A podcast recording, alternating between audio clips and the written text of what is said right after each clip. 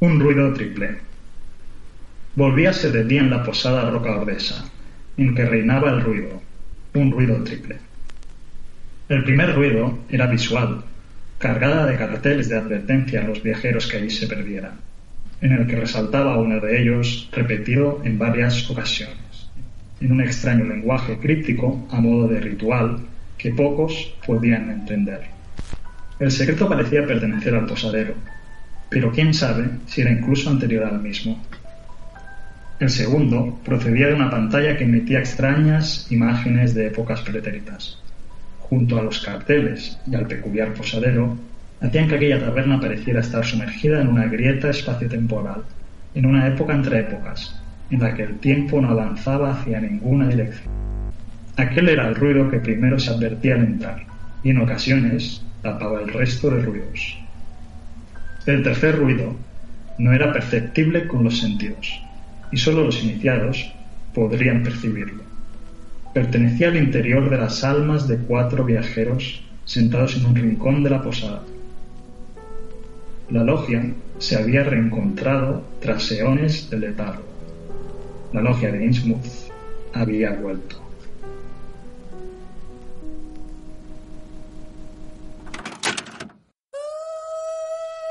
Stop.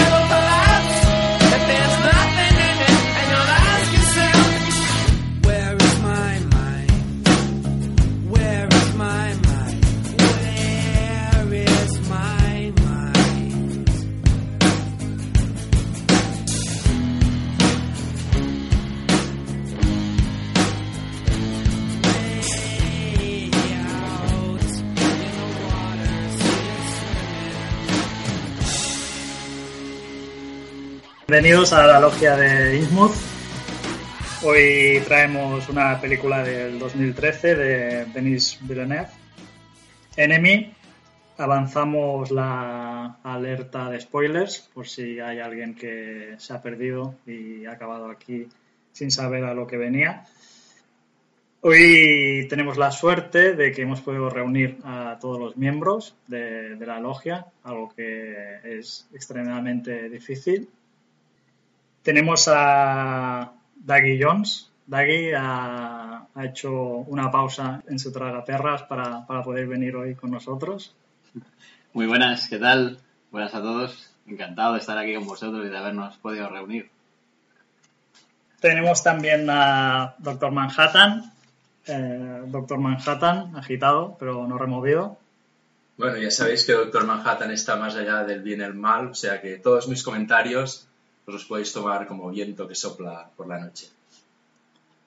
Y por último, a nuestro miembro tal vez de mayor edad. No sé si a nivel cósmico, no a nivel cósmico, pero en este, este espectro seguramente sí. Tenemos a Quick Ben. Bienvenido, Quick. Buenas, estoy bastante jodido porque vengo de la senda de Russian y pasado ya una temporada y realmente está muy oscuro y está todo el rato con el brazo levantado, aguantando el candil y realmente es súper agotado, tengo el brazo hecho polvo. Y créanme chicos, todo viene del caos. Gracias, Quick. Ah, yo soy Somerset, estoy a una semana de mi jubilación, o sea que espero que no me hagáis perder la cabeza. Vamos a hacer una ronda muy rápida de en una frase, en un par de frases, cada uno de qué cree que trata la, película. Empezamos por Daggy, muy breve, Daggy. Pues, a ver, mi definición sería algo así como un elefante se balanceaba sobre la tela de una araña y como veía que se caía, fue a llamar a otro elefante. Es en síntesis sería un hombre enfrentado a sus propios fantasmas, ah, un poco debatiéndose entre, entre sus dudas y sus deseos.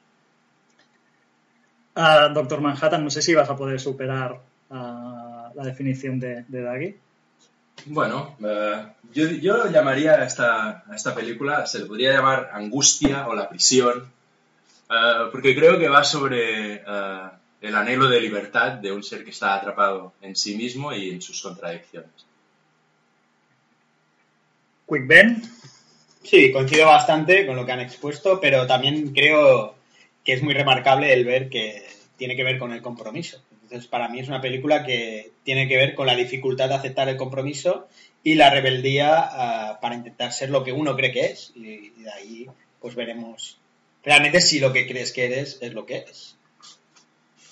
yo me acabo de decantar más por tu versión, Quick. Yo creo que es más un miedo a la paternidad, a la familia y cómo la sociedad utiliza tanto el sexo como la familia para el control de, los individuos. Ya luego lo vamos comentando. Mm, si os parece, vamos a hacer un breve repaso a la, filmografía de- del director y de- del actor principal, de este Jake Gyllenhaal. Gyllenhaal, me, me vas a tener que ayudar con el cómo se pronuncia Jake Gy- Gyllenhaal. Dejémoslo en Gyllenhaal y ya está. Gil, para los colegas. Sí, llamémosle William Hall, que así todo el mundo más o menos entenderá de quién hablamos. Es Tito Yaki. Vale, yo me decantaré por Gil, Gil, o por, los, por el nombre de los personajes, porque si no voy a, voy a estar todo el rato ata- ata- atascado con el nombre de este, de este buen hombre. Um, Daggy, si nos puedes hacer un breve resumen. Bueno, Denis Villeneuve es uno de esos directores que al parecer lo hace, yo creo que lo hace todo bien. De momento, al menos. Es un director canadiense que tiene, tiene un estilo bastante, bastante peculiar. De hecho, bueno, suele pasar con este tipo de directores, ¿no? Que a la que empiezan a hacer un, un- un tipo, un estilo de, de- de película, pues normalmente se le llama para, para cosas similares. Y él en sus películas, pues, ah, pues le gusta mucho el, el tema del misterio, ¿no? La languidez, son esos planos que, aguanta mucho tiempo. son siempre una, un- una atmósfera un poco inquietante, intentando dominar al espectador. Aparte de, su- de- de sus orígenes en, el cine canadiense, pues luego ha hecho películas como, Prisioneros, que, que, bueno que salió a la luz el mismo año que Enemy, en 2013. Ah, está en- entre su filmografía también se encuentra Sicario, La Llegada, que es, que es absolutamente espectacular, ah, Blade Runner 2049 que bueno, para mí es, un- es una buena película en el sentido al menos de, de- de cómo trabaja el director ese tipo de películas. Y luego también está, ah, está en preparación la, la- la- la de Dune, que, que seguro que es una peli que, que tiene. ¿Este va a hacer la de Dune? Exactamente. Hostia, esto promete, ¿eh? Con- Y saldrá eh, Willy Willy, Willy Hall como... Bueno, en- en- entre las, en las películas ah, que, que Denis Villeneuve dirige, suele, suele haber, ah, suele haber ah, sus protagonistas tienen un, un peso bastante, bastante interesante, ¿no? O sea, trabaja muy bien con los actores, ¿no? Está Amy Adams, como por ejemplo en la, La Llegada. Mm, Bueno, hay, hay- entre los más destacados quizás este Jake Gyllenhaal, que es el que, mm, bueno, ha repetido ah, en, en Enemy por, por partida doble y, y también trabaja en- trabajó en Prisioneros, ¿no? Con- Por con lo que veo en Dune, eh, trabajará con Josh Brolin y con Jason Momoa. O sea que puede ser, no, no sé cómo pegan mucho en el universo. El Brolin Momoa de Fremen, ¿no? Me imagino. Pues No, no, de- Momoa de de Luca Ah, sí. sí. ¿En serio? Qué bueno. y Brolin de Y Brolin de. Gurney Halleck. ¿Y quién es el Pero- Paul Atreides? El, ah, el Paul Atreides es, es Timothée Chalamet. No Eh, es, conozco, sí. Su madre lo conoce. Es, un bueno, chico- es, es el típico, bueno, adolescente así, ha, ha hecho buenas, buenas películas o tiene buena prensa, ¿no? Es de, de Call Me By Your Name, por ejemplo, Lady Bird. Es un Lo que no acabo de ver, también veo que está, que está Dave Dave Bautista. Y yo lo que veo aquí es mu- mucho músculo, ¿no? Para Dune. Hombre, desde luego, a mí Duncan Idaho no me parece mucho a, a, a Jason Momoa, pero no sé. Sí, igual está un poco arcadeado el tema, ¿eh? Pero bueno, a ver. si el director es bueno, por lo menos.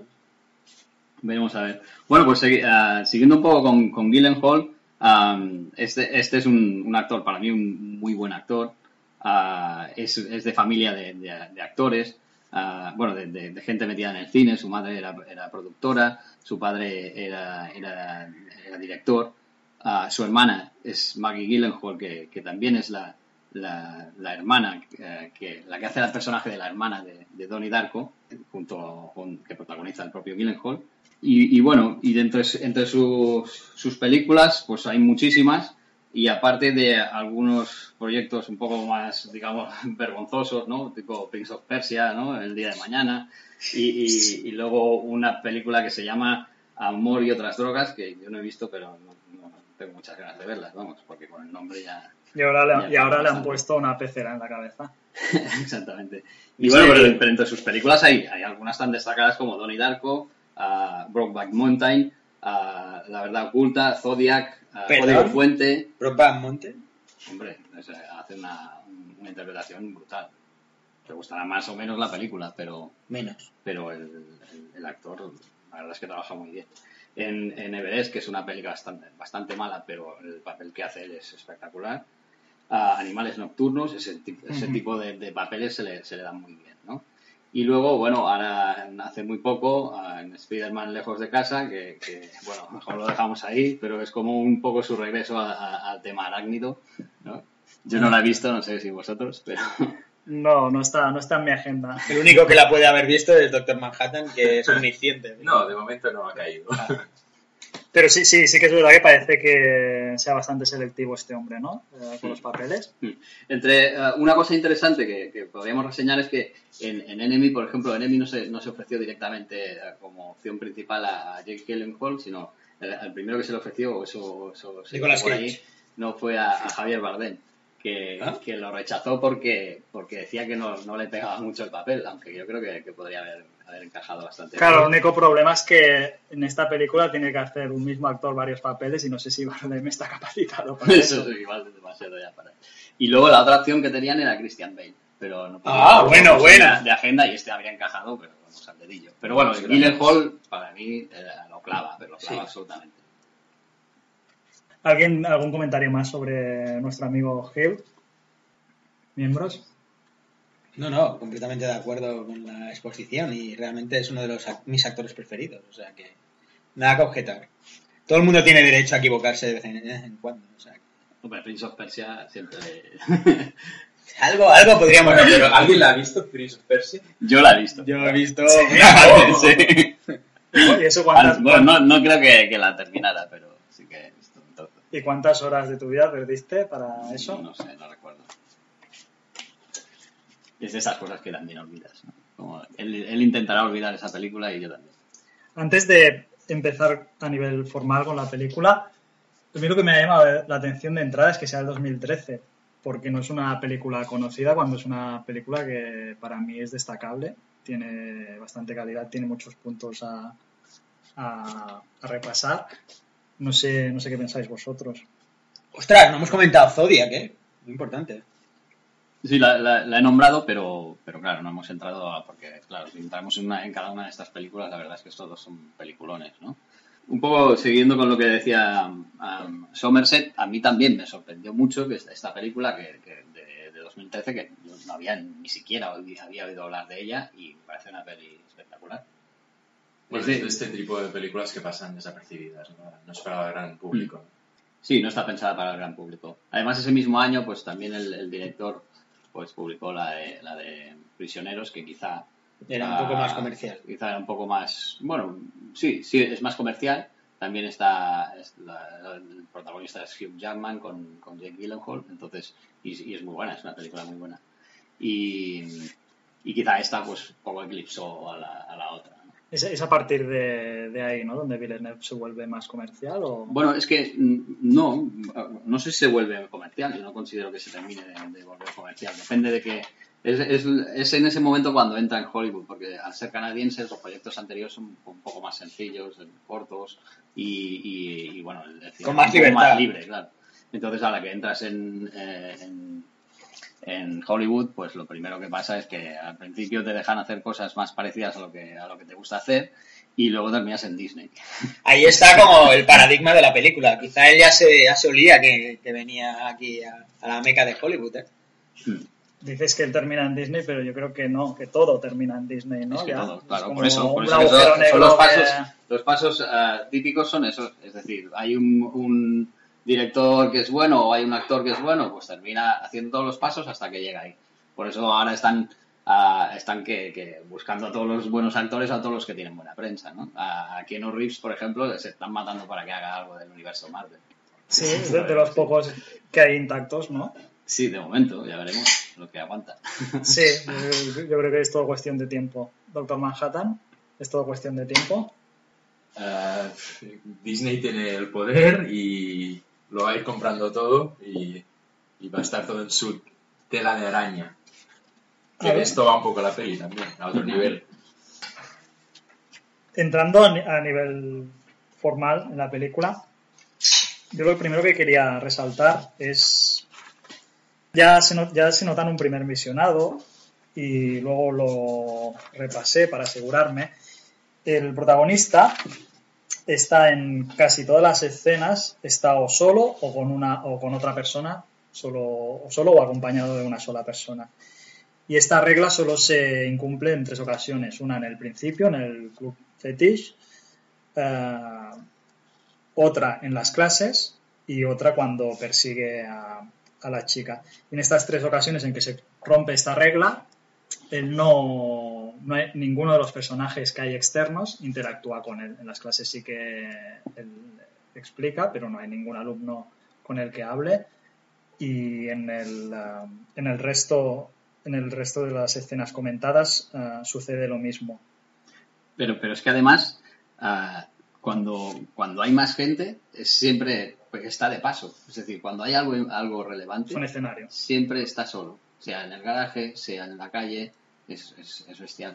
Son- Y es que yo creo que esta sensación de soledad es algo Es básico. es básico de la película y estar muy reflejado también por el color amarillo siempre presente y la música que como lo atrapa todo, no lo encierra todo, es claustrofóbico y, y esta sensación Sí, de soledad sí, es más un poco acompaña mucho, yo creo, a la languidez de- del personaje principal de Adam, ¿no? Con los personajes principales. Y realmente va a colación de, de que es una lucha interna. Por tanto, estás solo ante eso. Sí que hay gente que te acompaña, pero al final es una lucha que tienes tú contigo mismo. Pero fijaos que en la, que en la, en la propia ah, atmósfera que, que recrea el director es eh, cuando hay los planos de la ciudad es como una ciudad muerta, ¿no? La sensación es como esa niebla, ¿no? Esa- ese peso, ah, con un poco esa, esa soledad, ¿no? Que, de la que hablabais. Claro, consigue el mérito de que en escenarios abiertos son opresivos y son claustrofóbicos, que eso sí que Es hay que resaltarlo. Fíjate, incluso cuando pasa por el túnel, cuando va hacia su casa, hay un túnel ahí que, bueno, da una sensación así un poco rara. Y ahí se- hay, hay unos grafitis donde se ve a todo de gente con el brazo alzado como una sensación de, a lo que refiere a la peli constantemente, ¿no? Esa sensación de control, ¿no? De fascismo. Sí, luego entramos porque es el, el, grafite que te refieres sí está ligado con uno de los contenidos de, de las clases, que él habla de las dictaduras y de cómo controlan a, a la sociedad. Exacto.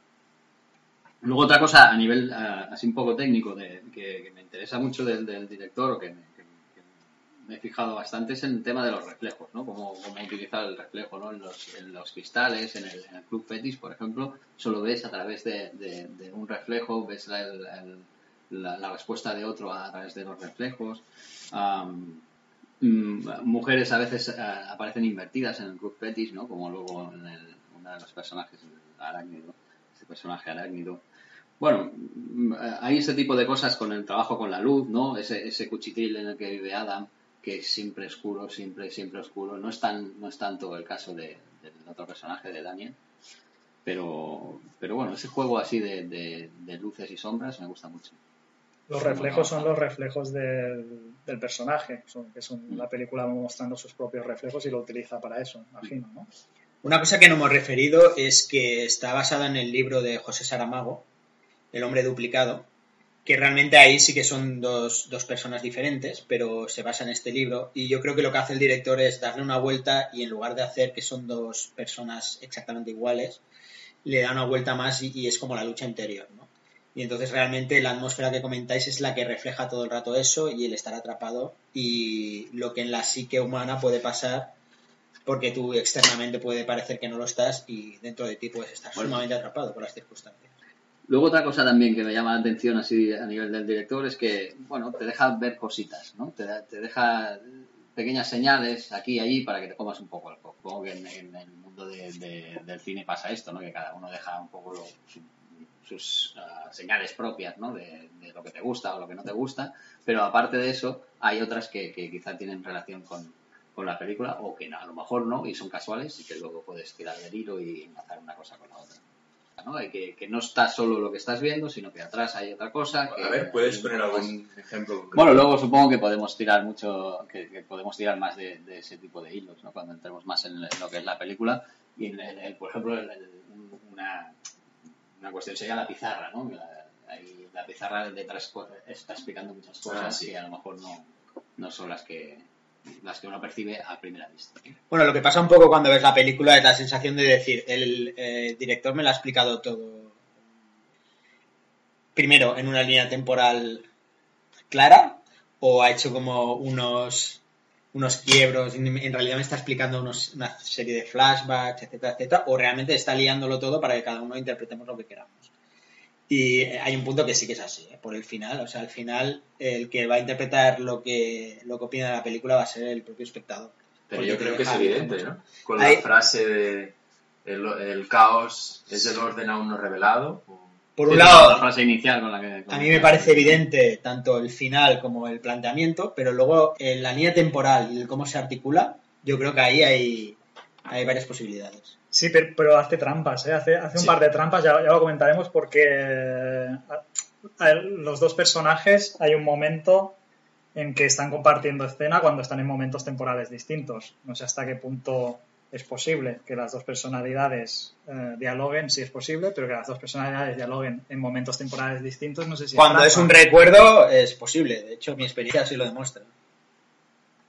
Pensar que hay una parte que también tiene que ver mucho con los sueños y con la interpretación que tiene uno mismo de, de lo que vive. Y a mí me parece que está bien que el mensaje, o sea, no, no cumpla la literalidad, ¿no? Tú te mueves en, en un margen de, de constante subjetividad y eso es, es lo interesante de esta película. O sea, en, en- normalmente todo, todo es A más B eh, más C es igual a no sé cuántos y aquí no, aquí el mensaje es otro y tú, eh, bueno, a través de los recursos que él utiliza, pues vas interpretando. Me interesa, me interesa esto que dices de, de las líneas temporales. Yo no termino de ver tampoco que haya em, cambios en ese sentido, pero tengo la incertidumbre, digamos. No sé, no sé verlos, pero, pero podría ser. Podría ser. Por ejemplo, si, si pensamos... Bueno, podemos, no sé si, si seguimos por ahí o... Sí, pero sí, sí, sí, sí queda, sí queda constantes saltos temporales. Sí, Sí. sí, la fragmentación. Sí, da, saltos temporales, pero no sé si constantemente. Es decir, no, no le veo. Hay un desorden, pero un- más o menos claro, ¿no? Bueno, por ejemplo, una cosa que podemos comentar es eh, cuando él empieza y es Adam, ¿esto ha pasado después de todo lo demás o, ha pasado antes? Eh, eso es una parte que es importante ver. De hecho, pensad que el propio nombre de Adam ya te da pistas, porque y también el hecho de que tenga una cicatriz en la última costilla. Todo esto te da a entender, y, de hecho eso tiene que ver con la parte de la mujer que luego retomaremos, y tiene que ver con la línea temporal. Adam tendría que, estar enlazado con la mujer, pero es antes eh, Anthony o es antes Adam. Uf, luego seguimos con eso porque es complicado, pero lo que, lo que está claro es que empieza con una pistola Chekhov de manual, que es la foto rota. Siempre que se introduce una foto rota, en algún momento de la película saldrá entera. Y siempre que se introduce una foto rota, es porque temporalmente ese momento es posterior. Pero comienza Empieza, empieza en el apartamento en que su madre le está diciendo que está mal viviendo. Es una voz en no. Y eso es el final. empieza, empieza en el empieza en la, en la ciudad y es, y es la voz en off de la madre con el mensaje de que él como no le ha contestado, ¿no? Empieza en y el luego el siguiente, el, el siguiente, la siguiente escena es la, ya la del Club Fetish. Entonces yo no, no tengo tan claro que todo empiece, o sea, que empieza cronológicamente con Adam, sí, pero el que empieza, el, el primero que vemos no es Adam, sino, sino que es eh, Daniel, Daniel o Anthony. Ah, No, no, Anthony, no, no, no, el- yo, yo no, yo no sé si es Adam o es Anthony, por ahí hay un momento que hablaremos que los personajes, bueno, se, trans- se, trans- se transmutan y no sabemos qué es exactamente. Yo lo que digo es que cronológicamente la primera escena sí que tendría que ser la, la final, porque es el personaje cuando ya ha caído, cuando ya está solo, está desolado en el apartamento y ya no tiene ni a la mujer ni a la novia. Y la madre, bueno, pues le deja, le deja ese mensaje. A eso iba yo, que, que hay una- un punto en que tú puedes interpretarlo de una manera u otra, porque luego veremos que da pie a eso. Y realmente eh, es importante ver que te deja abierta esa posibilidad. Luego tú lo interpretas como te parece. Y el tema de la foto es clave, pero hay otros indicios que te harían indicar que Adam es el posterior. Fijaos que cuando tiene el accidente, Adam siempre se está molestado de cervicales, está como anda con dificultad, o sea que veis que es una persona que está decaída y está en un proceso de que por un lado dices es porque está controlado y está entrando en un en, en algo que él no quiere realmente, pero también tiene que ver con algo físico. Y entonces eso puede ser posterior al accidente que tiene luego Anthony con la con la amante. Al final son la misma persona, por tanto tenemos que pensar que todas estas experiencias las ha pasado la misma persona, ya sea realmente o en su mundo inconsciente. Y por eso la línea temporal ahí juega bastante en un sentido u otro. Yo creo que ahí podemos mm, tener diferentes interpretaciones. ¿Quere- ¿Queréis que sigamos comentando el tema de la línea temporal o de momento lo dejamos aparcado y seguimos luego? Yo creo que es bastante complejo y vamos a volver una, una vez y otra sobre, sobre este tema, ¿no? Entonces podemos retomarlo luego con otras cosas.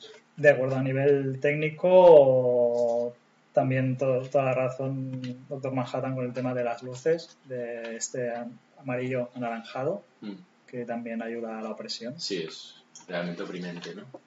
Y luego hay una, a mí hay una cosa que me ha llamado la atención, no sé si, si, si vosotros coincidiréis o no, pero ha habido alguna escena que me ha parecido un poco como de estas, un poco como homenaje o, o- o que te remite a otras películas, ¿no? En esa escena que, en que Anthony persigue a Mary hasta, hasta su oficina. ¿Mary quién es? Mary es la, La amante de es Adam. la amante de Adam. Ah, y la persigue hasta la oficina y se queda ahí esperando y a mí me recuerda mucho a Taxi Drivers, ¿no? Esa, ah, Es que esta chica, que esta chica es Shosana en Malditos Bastardos. O sea, para mí la referencia es que yo siempre que la veo pienso en Shosana. Bueno, pero, es que- Shosaina. pero porque dentro de la película también hay metacine, porque sí, acaba siendo un actor que acabamos viendo escenas que hace el actor y supongo que también juega un poco con eso, ¿no? Claro, claro, sí, sí, o sea, te enlaza con aquellos, esos signos, esos códigos de los directores, ¿no? Una cosa que no he dicho antes cuando hablaba del, del director es que su peli favorita de todos los tiempos es 2001. Con lo cual, eso Importante. dice muchísimo de, dice muchísimo de él. Para mí, 2001 Y lo también- mejor es Douglas Trumbull. Trumbull. Douglas. Trumbull. Douglas Trumbull es un, eh, un profesional sin el que la película no, no habría existido, no habría sido lo mismo. Es responsable de los efectos especiales, ¿no? De la... Bueno, La, ya lástima que el tiempo acaba degenerando a todo el mundo.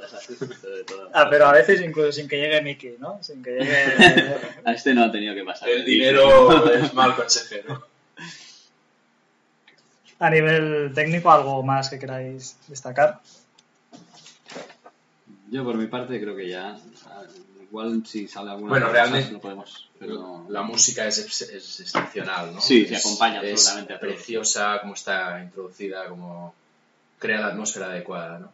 Yo estoy en desacuerdo. A mí la, a mí la música me ha, me ha parecido sobrante y lo que, lo que me ha parecido es que había momentos en que le quitaba seriedad. Rozaba música tirando a... Había momentos en que le daba un matiz más de comedia que no de lo que del contexto que tenía la película. Yo no he percibido para nada ningún signo de comedia en nada de la película. Al contrario, a mí me ha parecido incluso más angustiante. No, no, me refiero a la música únicamente. Sí, sí, ¿eh? A la música la que, música- era sobrante en algunos momentos. Por ejemplo, ahora os lo digo de memoria y no sé si, si es ahí o no, pero cuando se encuentra en la universidad con la mujer embarazada, Hmm. en ese momento ese tipo de música diría que diría que es sobrante, pero como estoy diciendo Pues yo creo, no sé yo si creo era justo ese. lo contrario, porque esa- en esa escena justo lo que, lo que necesitas es que, o sea, te está sacando un poco de allí, ¿no? Para que... Bueno, al final, toda una- en esa escena lo que hace él es una comedia, con lo Sí. cual sí que es verdad que hay ese referente. Sí, sí. Le está haciendo una comedia continua. Y, y realmente ahí la ¿Hace música... la comedia o la hace ella? Bueno, en realidad es un juego, ¿no? Es de las relaciones, y ahí es lo que, lo que yo creo que transmite y es buen punto. Pero realmente la música te puede distorsionar, pero quizá es, es hecho a adrede. Muy bien visto. Eh, a nivel formal, algo más que resaltar. Si os parece, avanzamos.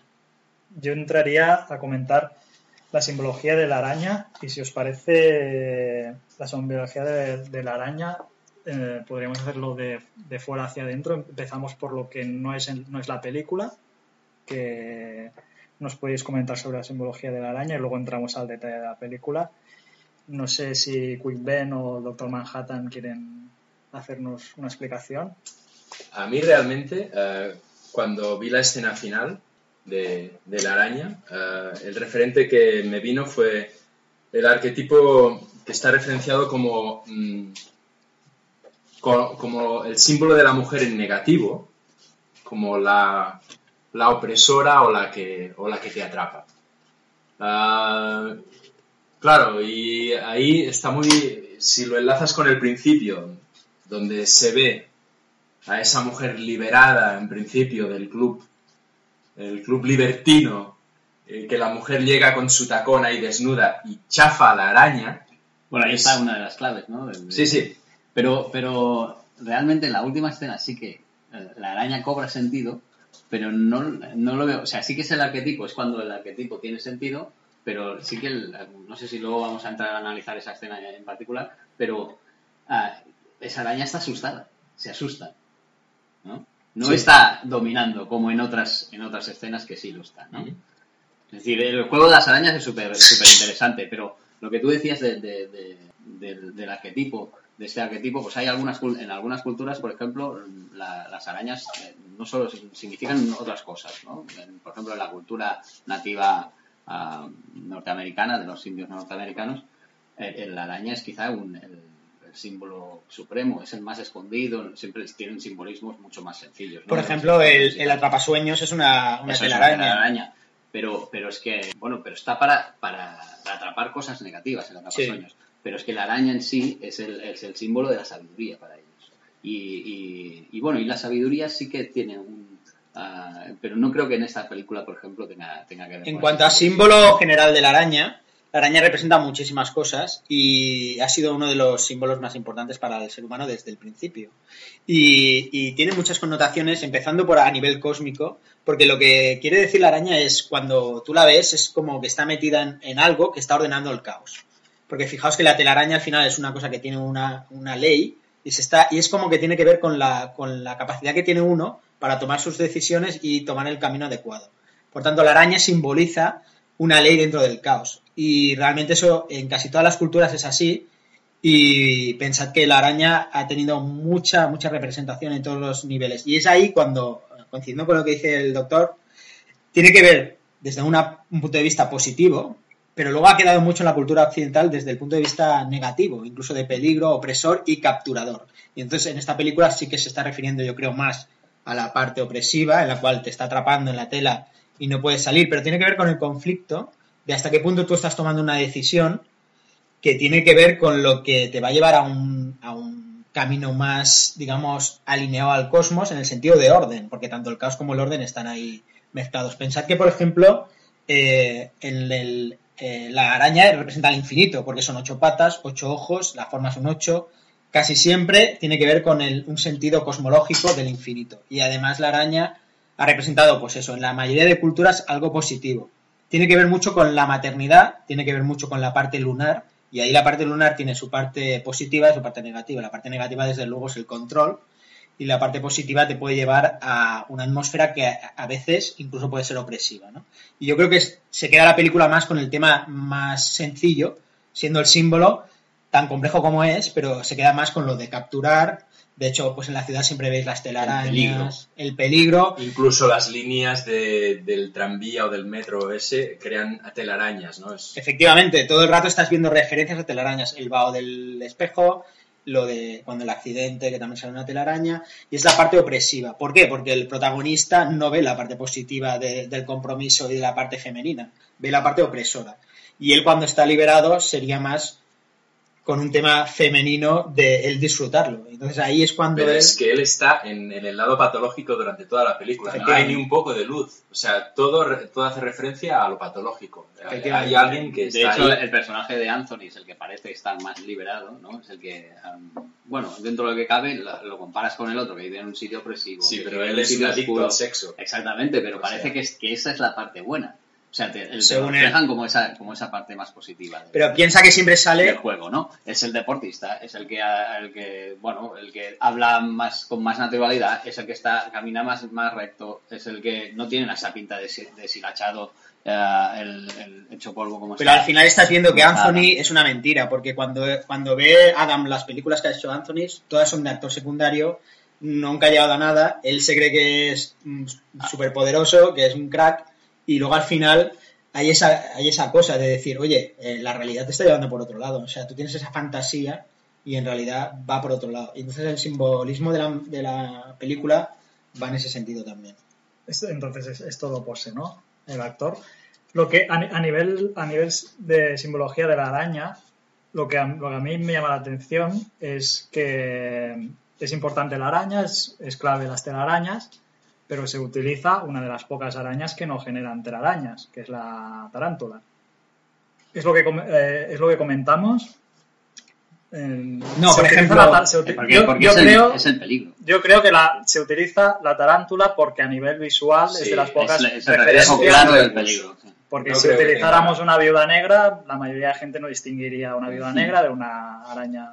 Sí, yo también lo creo. De hecho, la araña, la araña más peligrosa que sale durante toda la película, a mi entender, es la que sale encima de la ciudad, que es gigante, que es cuando él tiene la conversación con la madre, y realmente la, la ciudad es Ontario, que es donde pasa la película, y ahí hay una escultura que es así, es tal cual es araña. ¿Ah, sí? Y se llama ah, Mother Spider o algo así. O sea que realmente representa a la madre. La madre es la que le está generando ese conflicto con las mujeres. De hecho, lo veis en toda la relación que tiene con su madre. Y cómo sale, a veces solo sale una vez eh, físicamente y veis cómo es de tajante y cómo él tiene ese conflicto, ¿no? Y es cuando ella le está indicando por dónde ir, por dónde no ir. Y es la, para mí, es la que está generando todo este, todo este caos. Y al final la ciudad, para él, es constrictora porque no se está alejando de este modelo. Mm. Bueno, en la, en la, en la película eh, aparecen, creo, cuatro, no sé si vosotros sabéis. Sí, sí, eh, sí, sí que cuatro las repasamos, ¿no? cuatro. Sí. sí. Empezamos, La inicial. sí, sí, lo hacemos, empezamos por orden, pero ya si queréis continuamos con la de la ciudad, que es la tercera que aparece. Bueno, pues, eh, lo ordenamos un poco. La primera que aparece es en el Club Fetish. Aparece que es una, un- un- una mujer, ¿no? Que la, la pisa con, con su tacón.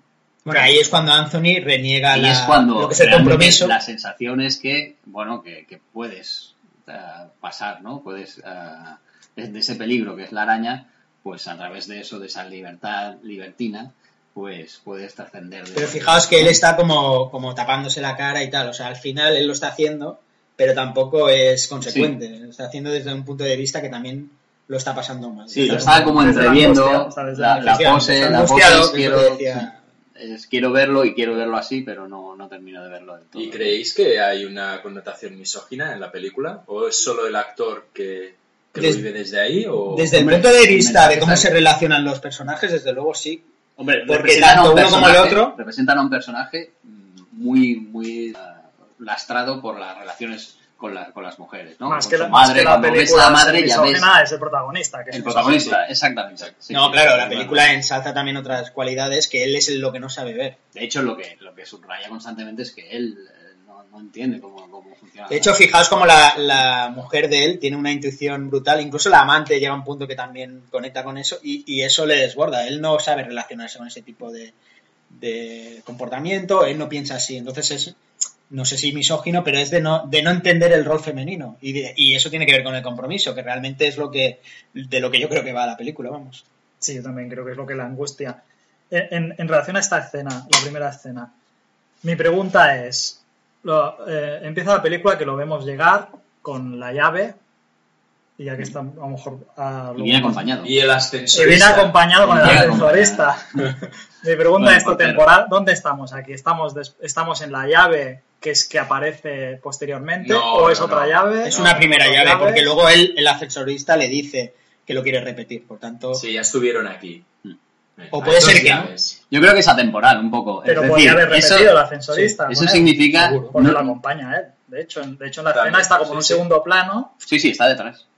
como si también podría ser que... no lo sabemos no y no sabemos, importa. En la línea de lo que. Es, es un poco atemporal porque lo que lo que interesa, o sea, podría pasar justo después de la última escena.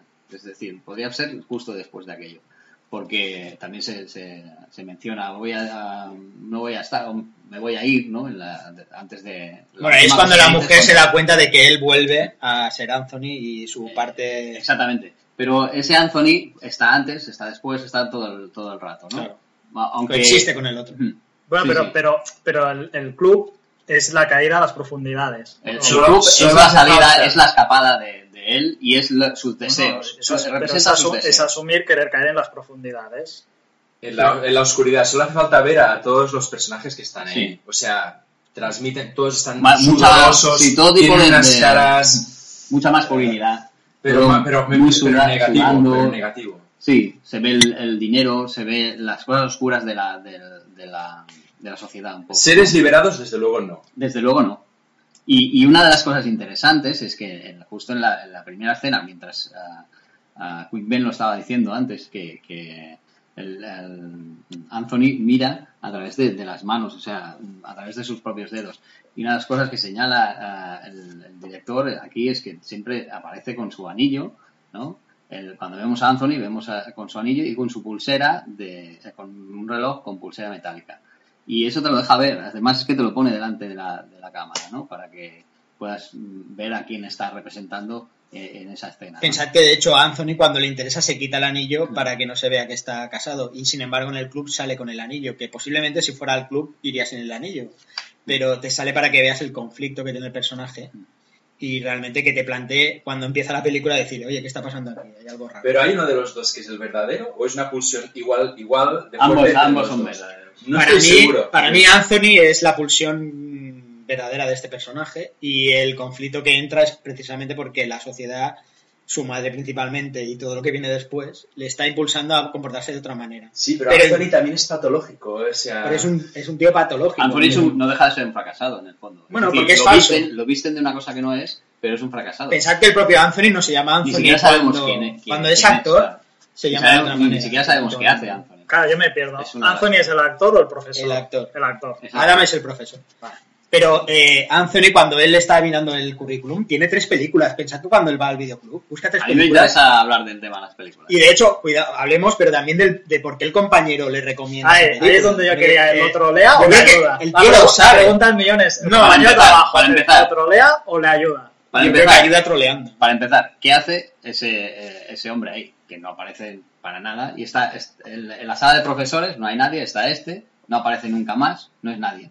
¿no? Y de golpe y porrazo le habla de, de- de mirar películas y, y Adam, ah, que no le viene al caso para nada, ah, pues dice que, que, bueno, si quiere recomendarle alguna, y va le recomienda una, una, le recomienda una película que Recomienda, le recomienda. es que justo he tomado las, las palabras porque iba a decir que le recomienda una película que es una mierda, porque es una auténtica mierda, ¿no? Y no tiene mucho sentido, es decir, cuando tú recomiendas una película, recomiendas alguna película interesante, pero en esta es que no, no ah, cuando la está visionando Adam, que se ven, se ven algunos fragmentos, no tiene, no tiene interés. Yo, bueno, yo lo que yo creo, la, la parte que yo no le veo la duda, es que este hombre lo que le está diciendo es. Hay un, hay un mensaje oculto que le está diciendo: Te he visto en una película y a ver cómo reacciona él. Yo las posibilidades No, que veo son: lo ha visto y duda si es él y le dice. Dos, ya, ya conoce su, histori- su historial de persona que, es- que está en un mal momento. Mm. Pensemos que yo entiendo, yo creo que el profesor aquí ya ha pasado el accidente de tráfico eh, y a lo mejor este compañero de trabajo ah, intenta darle una señal para decirle, oye, que, que volverlo a, a otra realidad. O a lo mejor lo está troleando, que eso no, no Pues, sé dónde yo estamos. Hasta sería capaz de pensar que ni siquiera existe. Es decir, lo Sí, que, lo no tiene ningún sentido que, que aparezca una persona ahí y le esté recomendando esa película. Luego la- la- el tema de las películas sí que a mí me resulta muy interesante, porque fijaos los, lo- cuando él mira la filmografía, luego hay códigos ahí que no sé si son o no, yo estaba buscando ahí a ver si veía alguna cosa ah, un poco oculta. Cuando va a mirar el- el- al personaje, el- ah, cuando está buscando a Anthony, el- a- aparece su, su ficha de, en, él mira en el Google Sí. y, y cuando lo busca encuentra la ficha de, de este actor de, de películas así como muy, muy de secundario y tiene una camiseta en la que hay una- algunas escri- cosas escritas y algunas cosas tachadas. No sé si alguno ha sido capaz de, de- de ver y entender. Yo no he entendido lo que ponía porque no, no, no se veía con suficiente No, yo lo único que vi es es posible que que, sean estas cosas ocultas de, de- Los roles que hacían las películas eran todos súper secundarios. Eso está O sea, claro. Pero botones- fijaos los títulos de las películas. Eso, eso me parece Un actor de tercera, ¿no? sugerente. Le dice la Sí. De tercera, pero de tercera y de cuarta. Ah, fijaos en, lo- en la- en- en los títulos de las películas. ¿Cómo se llaman? Ah, uno Quien la sigue la consigue. quien así la consigue, ¿no? Que- ah, querer es poder. Es como, sim- simbólicamente en aquel personaje, es como, ah, es decir, si lo intentas, de verdad que Voy puedes hacer, estar, en la- estar el aquí, puedes bueno, estar sí. en, el, en, la- en- en el personaje de- de- del marido que, que- que cumple con su deber y que está donde tiene que estar. No, yo creo que es más desde el punto de vista del actor. Es decir, si yo voy haciendo, al final seré actor y triunfaré.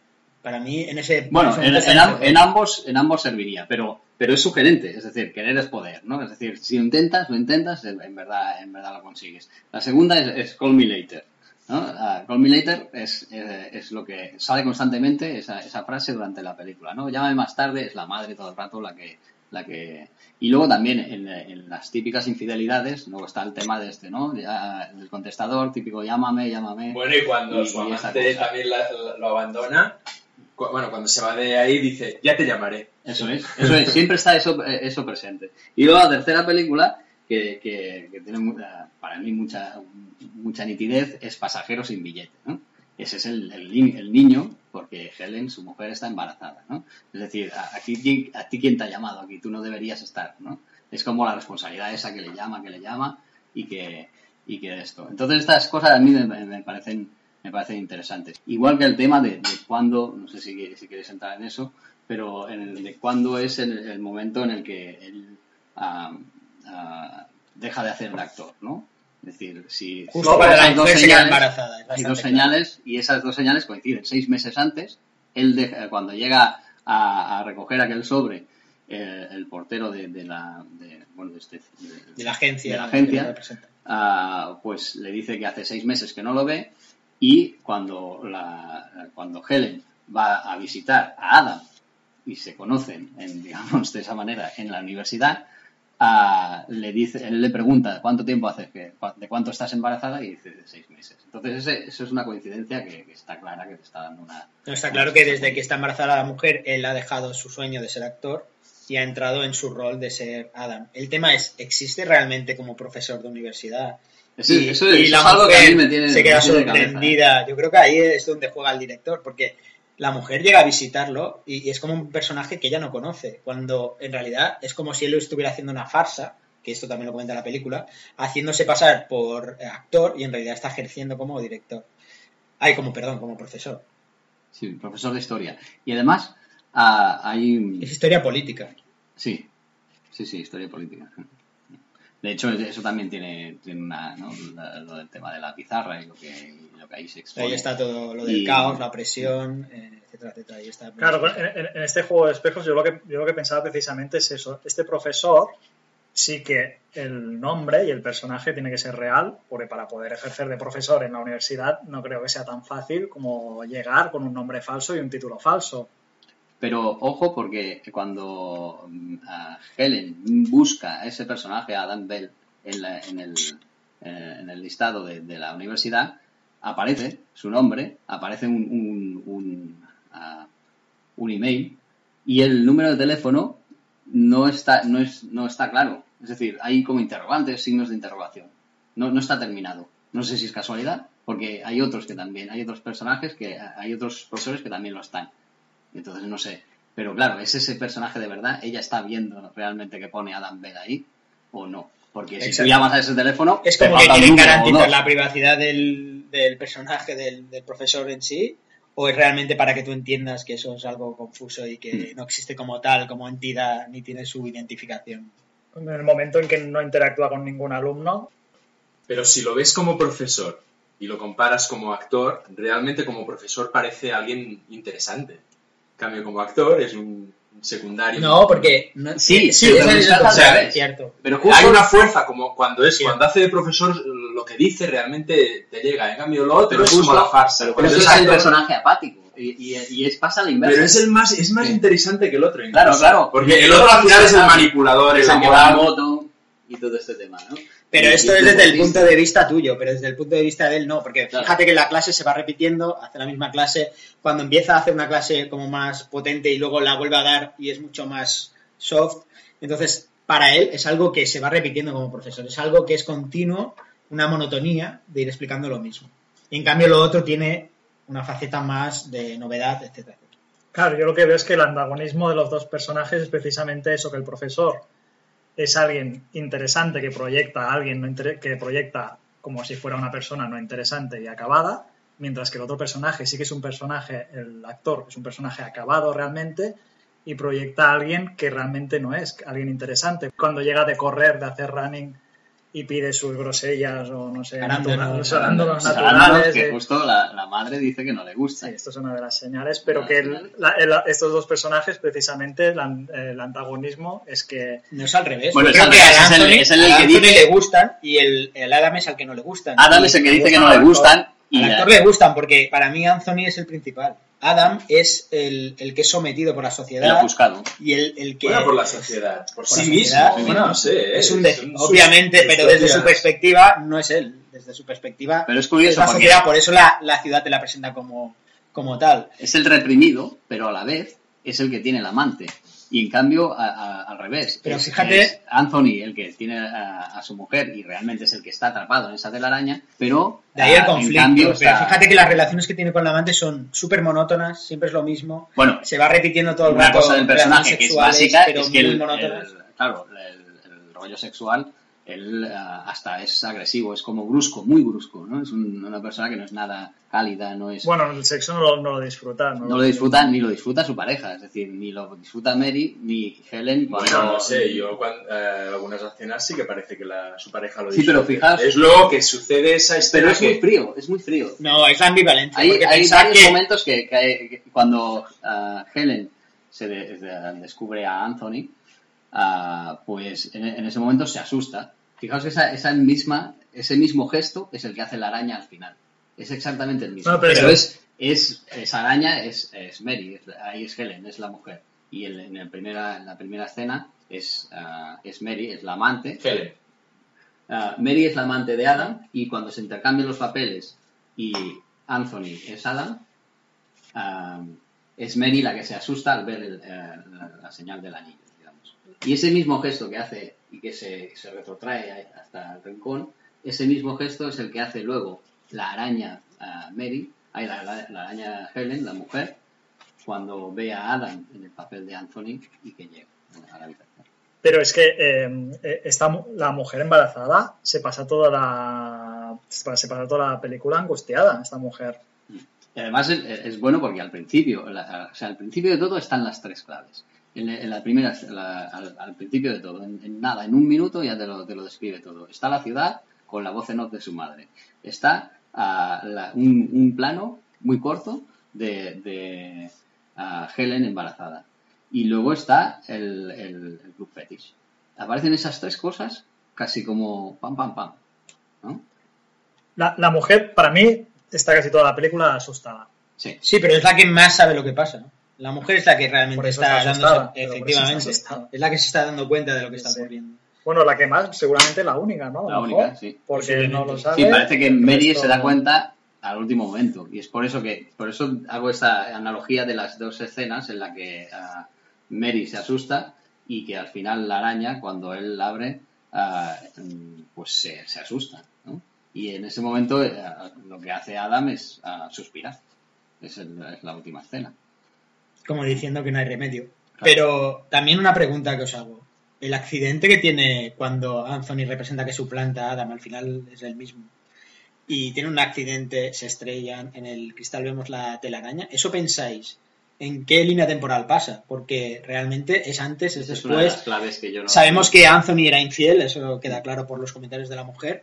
Y al final, si yo, si yo veo a Adam como alguien eh, que está con alguna dificultad física incluso, yo creo que esto es como que Adam es le ha pasado el accidente ya. Es como si hubiera pasado antes. Porque nos hacen, nos hacen ver como que Adam con la mujer llegan a- al entendimiento y matan al Anthony, digamos, al que tiene eh, pues deseos de, de más, etcétera, etcétera, y, y acaban aplacándolo y quedándose en una vida familiar. porque él le está Efectivamente. en la última escena, Obvio, voy- al ¿qué te parece si... Efectivamente, al final acaba siendo que obviamente no lo han controlado y él vuelve por los derroteros. Pero el tema es, esto, lo del accidente de la, de la amante, al final pasa antes, eh, Adam realmente está eh, afectado por eso o, o pasará después. Es decir, después de que la mujer se espanta y tal, él se va con un amante, la mujer le echa de casa. ¿Cómo va el tema?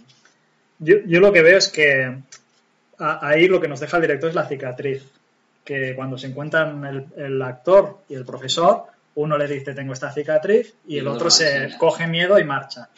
La cicatriz para mí sí que es la señal de que en este caso es el actor el que tiene la cicatriz, es la señal de que ha pasado el accidente.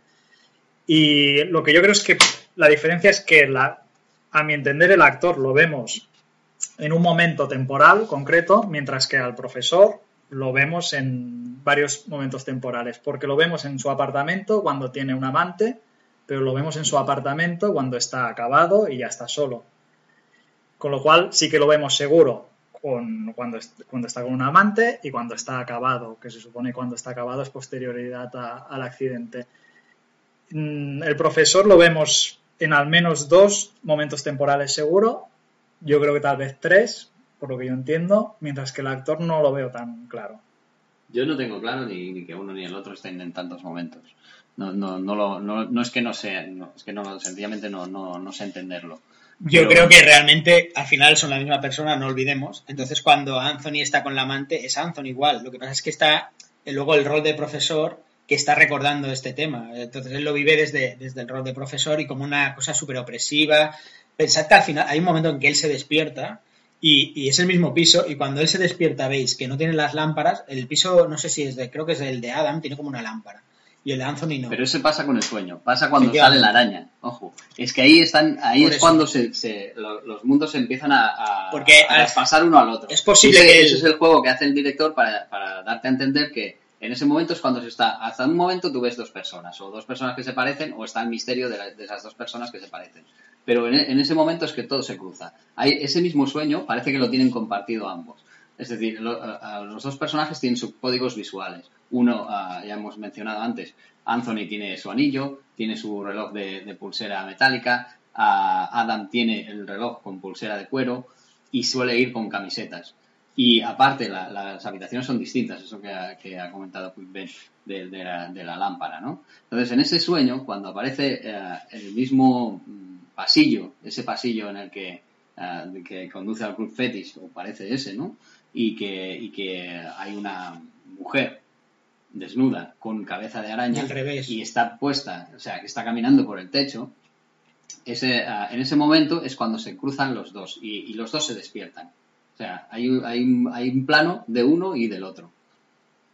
Pero es como si Anthony hubiera existido como eh, hubiera tenido esta relación extramatrimonial y a raíz de eso hubieran tenido un accidente y luego Adam fuera la negación de todo eso. Y él lo está viviendo porque tú lo ves como Adam, pero al final cuando lo estaba viviendo él era Anthony porque estaba en ese rol. Entonces es ahí lo que ves, el conflicto Es del, que a del mí- personaje y cuando él dice, oye, yo me convenzo de que lo que me interesa es esto, es más ser un Adam y, y luego ves que no, que no, que sigue siendo el Anthony. El tema es por qué la mujer se sorprende cuando va a la universidad, porque él se lo tiene oculto, no sabe que él realmente trabaja como profesor además y está haciendo ver que es un actor. ¿Esa, esa escena ocurre o no ocurre? Esa es una de las preguntas. Y la, otra, la y la otra es el accidente. ¿no? Es decir, eh, um, estás diciendo que el accidente si pasa antes o después. o Yo no sé si realmente pasa o no pasa. Se, se menciona en la radio, ¿no? Hay una Pasa por la, por la foto que dice, ¿no? antes Somerset. Yo creo que la, Habla de ese, yo creo que la- que la como si escena- fuera simultáneo. Si Pero no es decir, no sé si, si no existiera la de verdad. foto, quizá podrías pensar que no, pero pasa, ocurre. Yo creo que la escena en que se cruza la mujer embarazada Sí, la foto la y él en la universidad sí que existe seguro. Lo que, du- lo que dudamos, lo que, lo que dudo, es si una vez entra él en la universidad llega a dar estas clases o esto sí que ya es en el mundo onírico y esto realmente no, no, no existe. Ahí, Pero este cruce sí clases- porque de hecho el- todo el personaje de la mujer eh, el comportamiento y la relación que tiene con él es de darse cuenta del nivel patológico que, que está asumiendo, que él está asumiendo, y de ahí el miedo y todo. Aunque la ella relación quizá con- no ve tanto el nivel patológico como que en realidad está identificando, porque nosotros lo vemos dentro de la psique de él, que es mucho más exagerada, como los sueños, es mucho más exagerado en la realidad. Pero ella igual no está viendo una cosa tan exagerada, pero lo que se está dando cuenta desde luego es que está volviendo al patrón anterior. Al principio Y no lo entiende. por eso cuando- él llama, ah, es- es- ella cree que está, le está, haciendo, está bromeando con ella, ¿no? Porque está llamando a Adam y dice, hombre, ya te estoy reconociendo, ¿no? Que, que, que juegas. Por eso cuando ella al final como que, encuentran un punto de unión y ella le dice que tal las clases, etcétera, etcétera, es como decir, yo acepto tu este personaje que te has inventado, o sea, te, te acepto aplacado, tú te aceptas así, etcétera, etcétera, y entonces cuando llegan a una comunión. Y luego al ver ella que eso se deshace de seguida porque le llega la llave, pensa que la llave está siempre en el sobre este que él va a buscar en la No gente. lo abre ni uno ni el otro, ¿no? Efectivamente, se va mareando, él está más interesado en ver quién es, en ver qué, qué- de qué va este doble, y no abre nunca el sobre, y lo abre al final, cuando él ya se supone que se ha encontrado y ya se ha cargado al Anthony. Y cuando lo da la abre, sensación de que sabe lo que hay en el sobre, es decir, que no lo abre hasta que ya, bueno, ya, digamos, dejémoslo ya y, y es como un, un acto de, de, bueno, de, de liberación, ¿no? Abres esto y ya, te liberas. Esa llave es como una llave a, a lo que es él, ¿no? A su mm, supuesta libertad, a su presunta libertad, ¿no? Sí, liberación o caída, ¿no? Eso es. Y de ahí empieza el ciclo, no sabemos si luego viene todo lo demás, es, si él está entrando en un bucle, que efectivamente yo creo que es lo que acaba de sugerir la película. Al final es- está entrando en ese bucle y ni con uno ni con otro de los personajes va a estar a gusto, porque él al final es, es los dos, pero ninguno realizado y, y, y como asumido, ese es el problema. Y de la sensación incluso que pero uno pero quiere ser acaba- lo que- Pero él ha acabado solo, finalmente. Sí, presuntamente sí. Presuntamente sí, ha terminado solo, pero ah, la cuestión es que un- uno parece querer lo que, lo que tiene el otro, ¿no? Es decir, eh, o, o ser como es el otro. Bueno, es la insatisfacción que realmente es- también está muy arraigada en esta sociedad. Por tanto, ahí también yo creo que hay esa parte de decir, nunca estamos satisfechos. Pensad que por eso el uno desea la mujer del otro. O sea, que es, así todo el rato. De acuerdo. Vamos a. De, las arañas las hemos, hemos comentado ya todas. La. Me ha sorprendido lo que comentabas de aquí de la, araña del, pasillo, porque no, no la había. No me había percatado de lo que comentas, pero sí que cuadra perfectamente.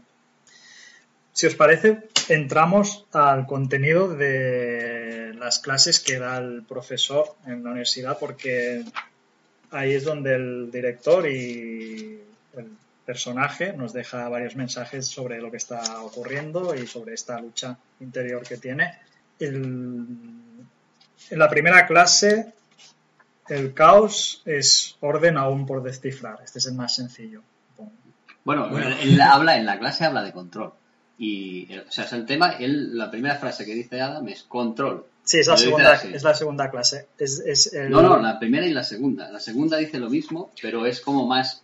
Lo del caos lo da el director como una pauta, que creo que aparece al principio como una Sí. frase. En realidad es una pauta del director, como diciendo, eh, cuidado, que... Te lo voy a dar todo desordenado y ahora Sí, tú encárgate de... Tiene más ese sentido. Y luego en la clase es muy que- significativo que lo primero que dice ese profesor es control. Y lo dice en voz alta. ¿No? Entonces... En la pizarra está escrito. ¿eh? Ah, además está escrito, ¿no?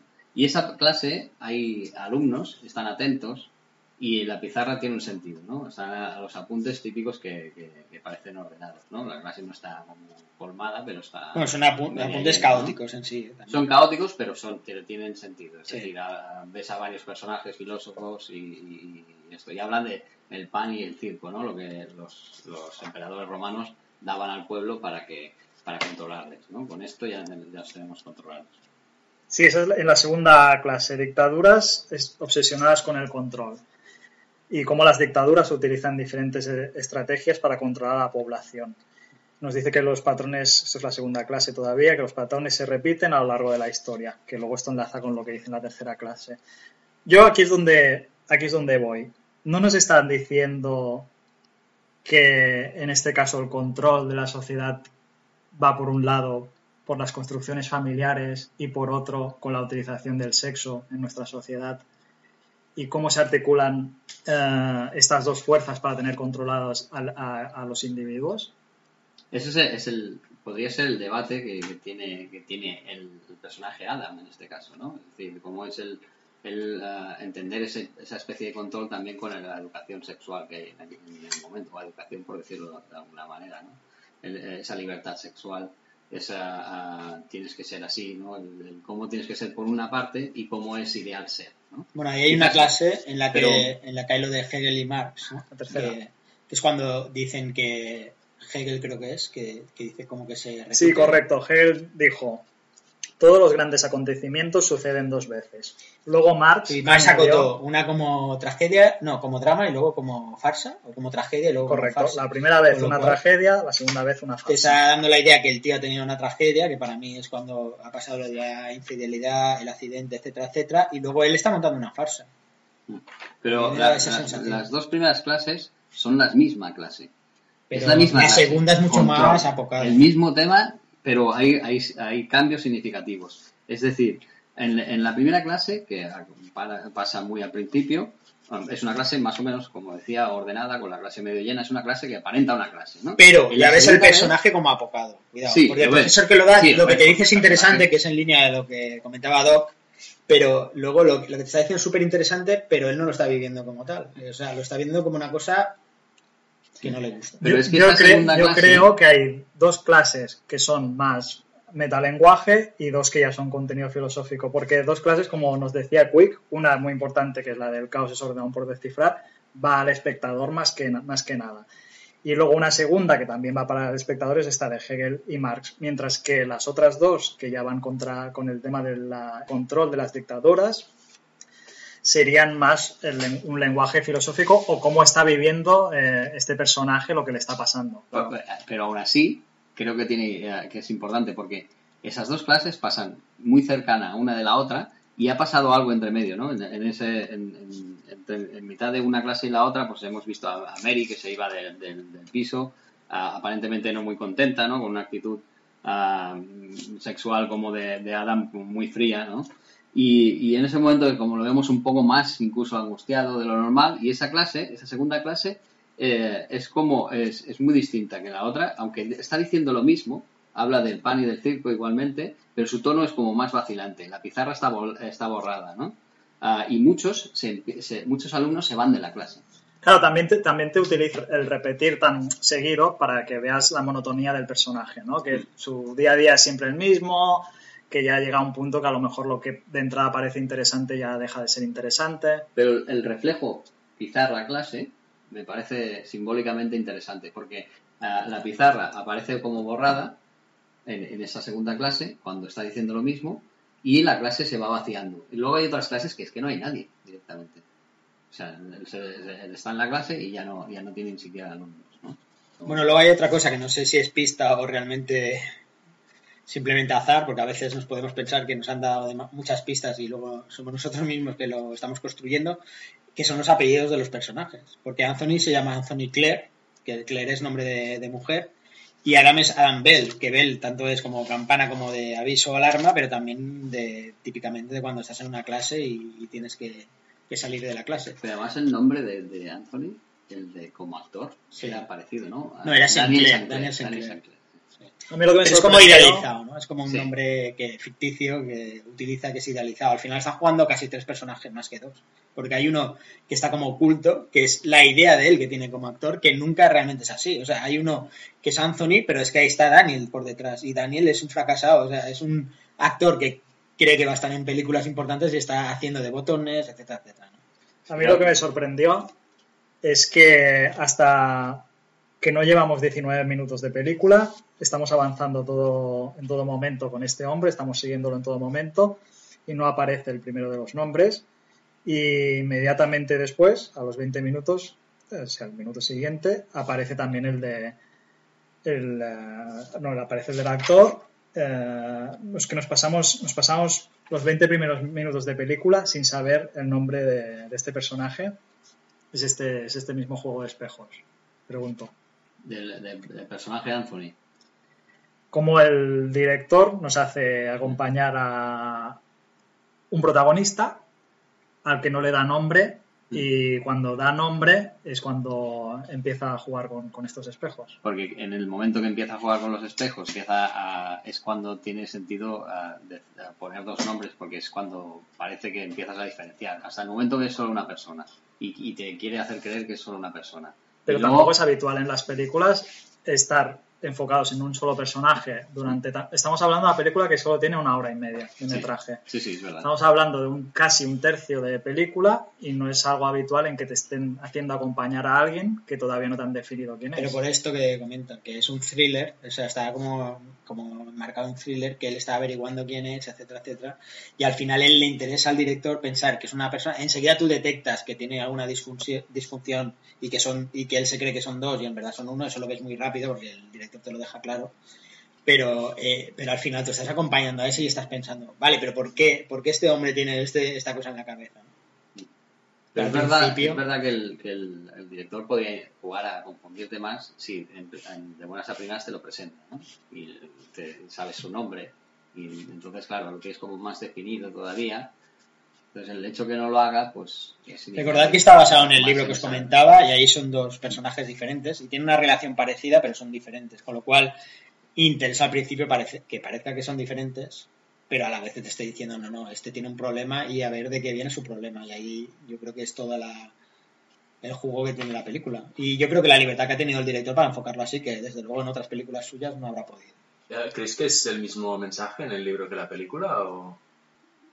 No, es, yo creo que es algo diferente, pero al final sí que tiene que ver con la opresión y sobre todo con el conflicto de enfrentarse a, sí mismo. O sea, lo puedes poner como un ser externo que existe o como alguien que no existe, pero al final es el conflicto de, de que nunca vas a estar satisfecho y que siempre vas a estar buscando algo que no eres. Entonces, el, llegar a, a eso, a reconocerte como lo que eres, yo creo que sí, ahí sí que tiene un punto realmente muy importante de, de coincidencia. Si os parece bien, hacemos una breve pausa y acabamos de perfilar lo que nos falta. Muy bien, venga, adelante.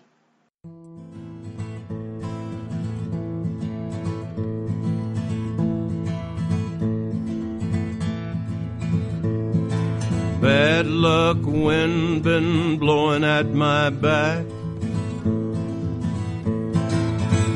I was born to bring trouble to wherever I'm at. Got the number 13 tattooed on my neck. When the ink starts to itch, then the black will turn to red. I was born in the soul of misery, never had me a name. They just gave me the number when I was young.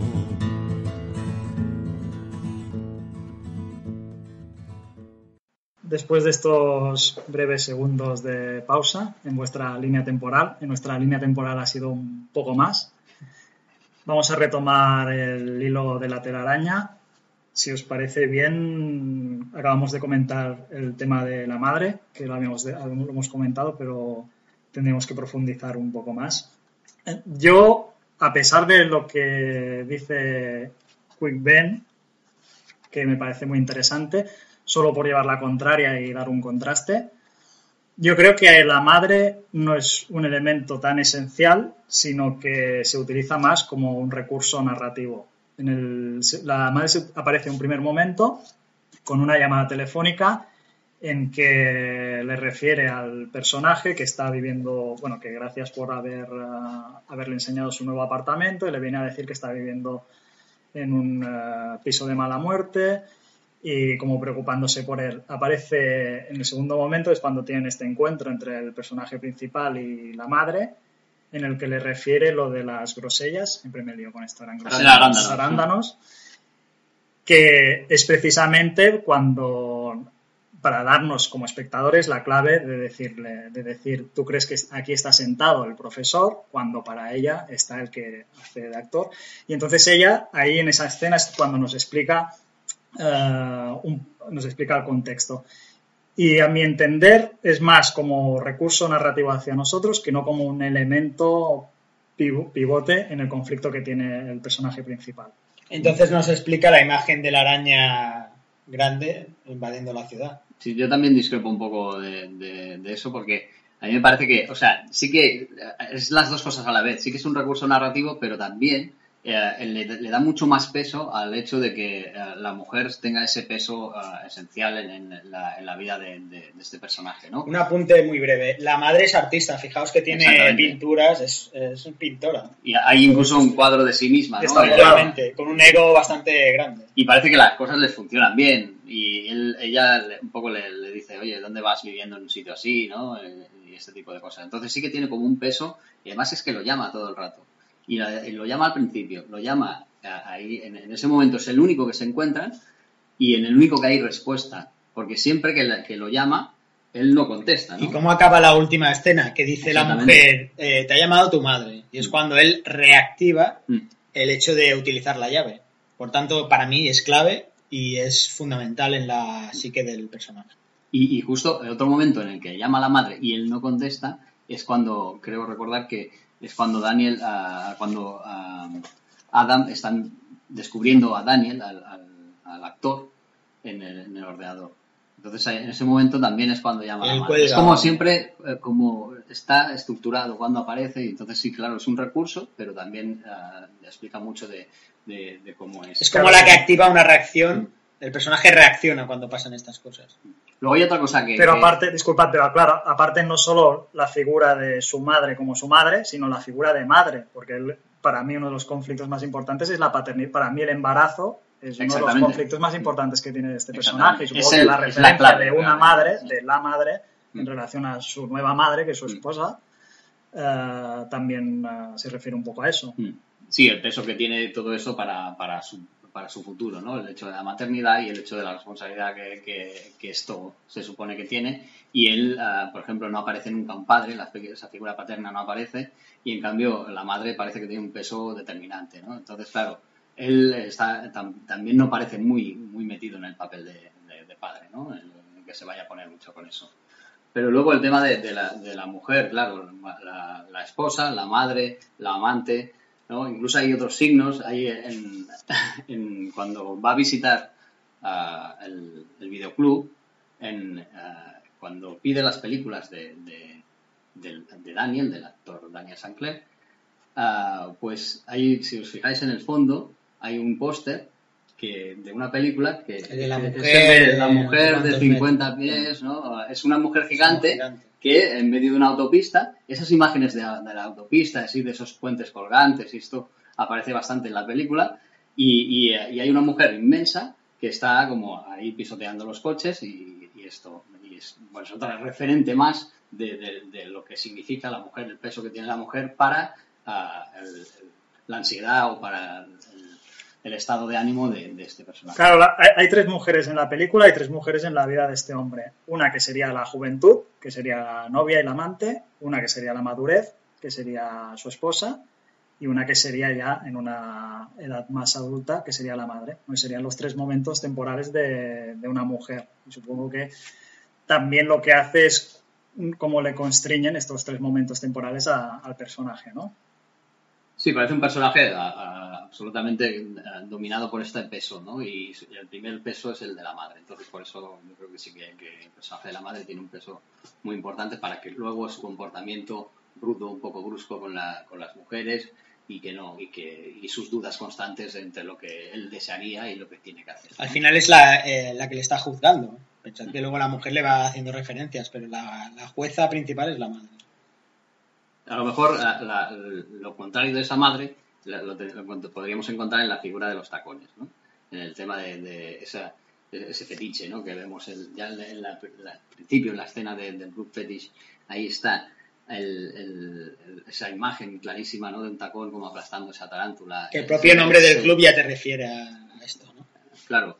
Y, y el hecho de, de que esa, esa- eso es lo que aplasta a la, a la amenaza, ¿no? A esa, desde la manera de, de liberarse un poco, pero esos tacones como aparecen un poco como siempre esa, esa sensación de, de liberación, ¿no? El, cuando, cuando Anthony persigue a, a, a Mary, ah, se fija todo el rato, se- el plano se nos va a, la- a los tacones, ¿no? A esos tacones de, de leopardo, de cocodrilo. Pero no sé muy incluso de forma inevitable. O sea, Sí. es como que él no lo puede evitar. Claro, y- incluso están en el, en el- en el tranvía y nadie habla.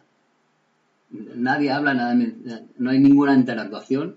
Están ahí, está como los demás están ahí, solo, solo presentes. ¿no? Eso también es, es interesante. Y luego cuando llega a. Cuando Adam ya ha suplantado a Anthony y está en casa de, de- de su esposa, de, de- de Helen, pues ah, mira en el armario y entre la ropa encuentra los tacones, se fija y se y, y- le llaman. le- Sí, le que son unos zapatos con un tacón usado que está como desgastado. eso es. Entonces es un- como una pequeña obsesión que tiene, que tiene él y un símbolo de esa libertad que él le gustaría tener y que no, no, no puede obtener. El, eh, el fetiche eh, pivota sobre todo sobre, en, en los tacones, en la película.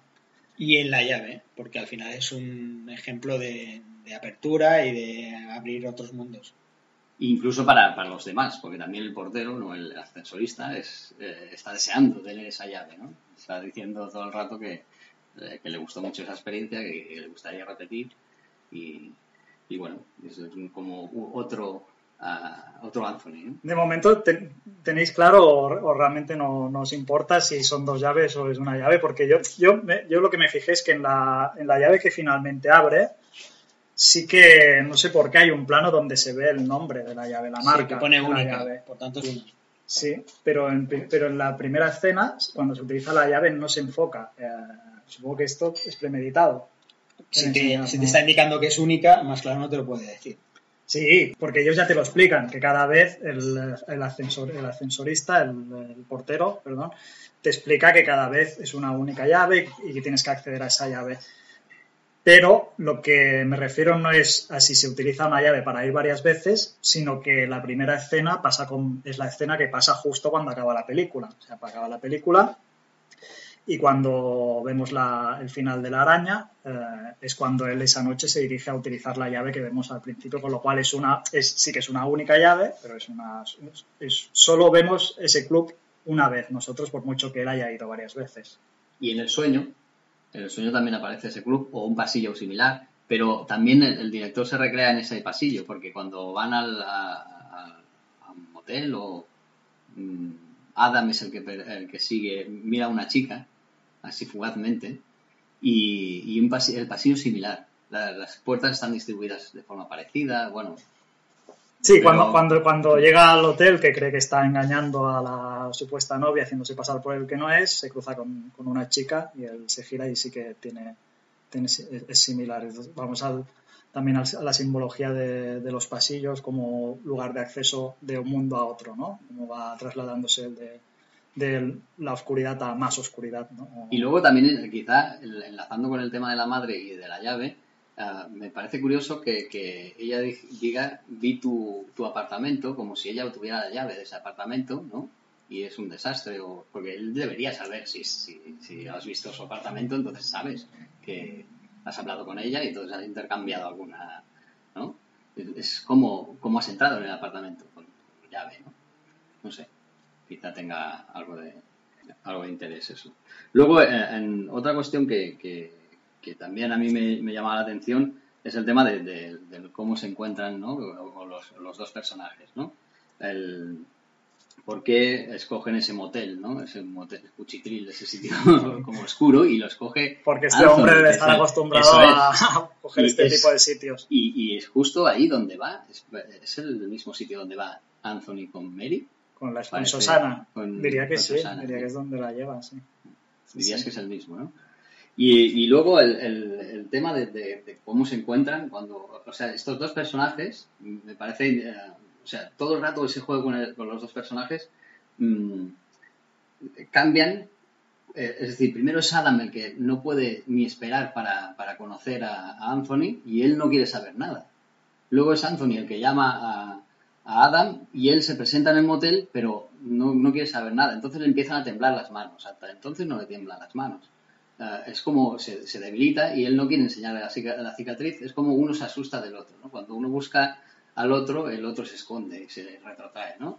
El accidente quizá también tiene que ver con eso. Bueno, son, son muchas cosas. A la, a la hora de, a la hora de construirlo sí que, sí que es muy hábil el director porque lo que hace, la primera vez que la mujer embarazada se eh, encuentra al profesor en las puertas de la universidad y le llama y justo descuelga cuando está cruzando, es cuando más evidencia de que realmente es la misma persona, pero justo después de eso es cuando él nos pone en plano a los dos personajes físicamente para hacernos el contraste de irnos haciendo bailar un poco, así realmente es una o, o dos personas y yo creo que en eso sí que juega muy hábilmente. De hecho, la primera vez que ellos dos se reúnen en este motel, aguanta bastantes segundos hasta que coinciden en plano. Hace el típico truco de cambiar de plano y, y tú sigues pensando que son, es el mismo personaje, que nunca lo verás y al final los acaba haciendo. Le ve por debajo de la puerta, ¿no? El- esa sombra que, que aparece, ¿no?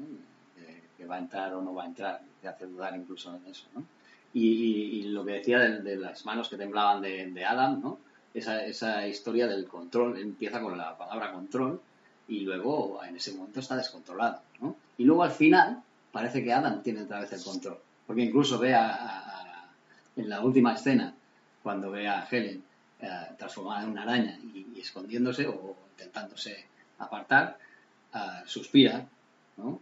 Y, parece que, bueno, dentro de lo que cabe, pues ah, sin, sin llegar a obtener un control real, sí que cree que tiene la situación un poco más dominada.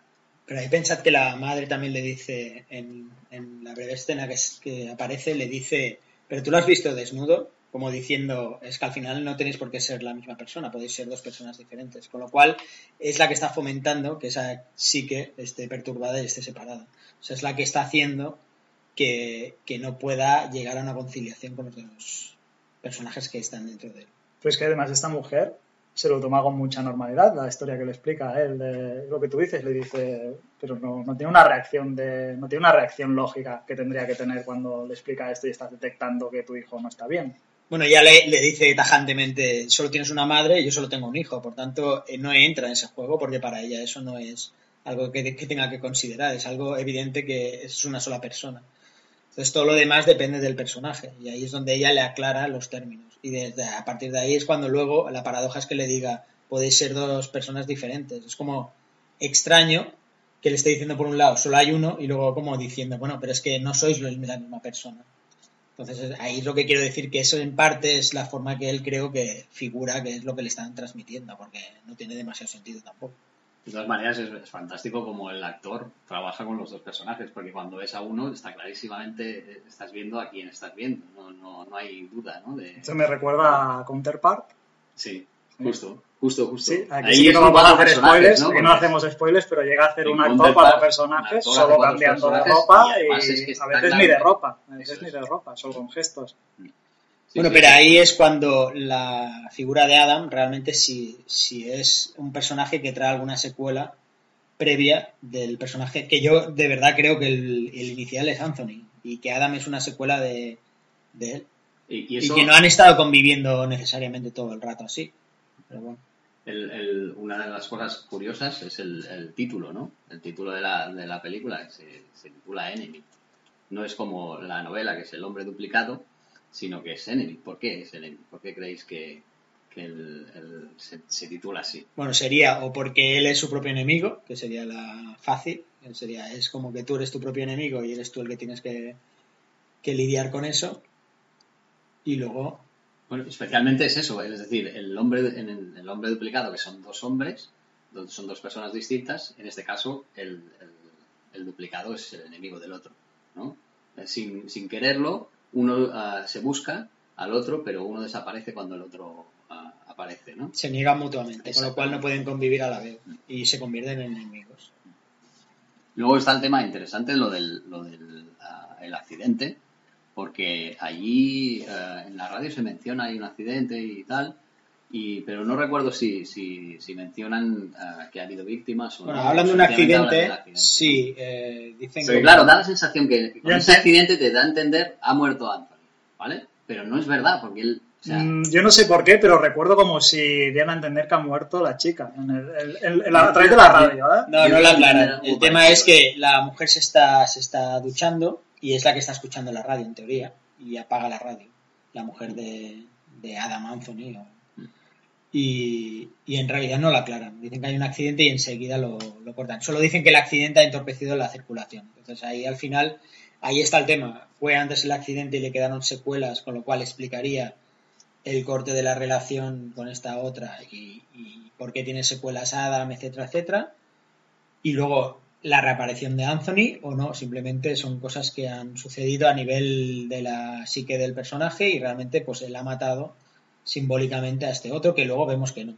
Por tanto, a mí me, me extraña que no sea un hecho que haya pasado de verdad en el sentido de que por qué lo mata, ¿vale? Metafóricamente con el accidente al tener pues este acercamiento con la mujer y de repente no hay un, algo que te haga que lo revive, o sea, lo revive el que la llave. Ahí sí podría ser, pero no acabo de entender ese, juego y por tanto yo creo que sí que en realidad te están explicando que hubo algo traumático, porque también al, al principio la propia pareja de Adam, esta con la que tiene relaciones, le pregunta ¿cómo estás? Eh, Muy, a- muy, es muy recurrente que le están preguntando todo el rato cómo está, como si él se encontrara mal. Y entonces tú puedes entender que es por un tema psicológico o bien por un tema físico también. Entonces yo creo que sí que en algún punto ese accidente puede ser que hubiera sido real. bueno, esos seis meses antes, ¿no? Quizá. Y luego otra cosa, otra cuestión que enlaza con eso es el, es como a Anthony, que, que parece tener mucho interés en, en- en perseguir a Mary o, a, o conseguir acostarse con ella, y acusa a, a Adam de, ah, de haberse haber dormido con su mujer y, y de- por- en consecuencia de ser responsable de, de, ¿no? su, de su maternidad. Un poco, ¿no? Jugando ese papel. Y además el, el- que es un- se considera un gran actor, ¿no?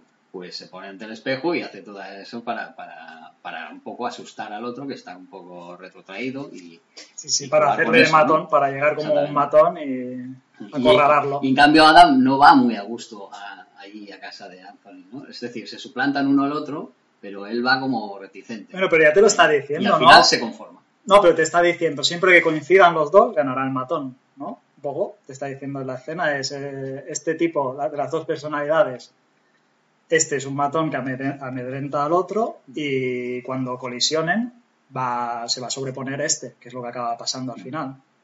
Claro, ese es su enemigo, quizás, ¿no?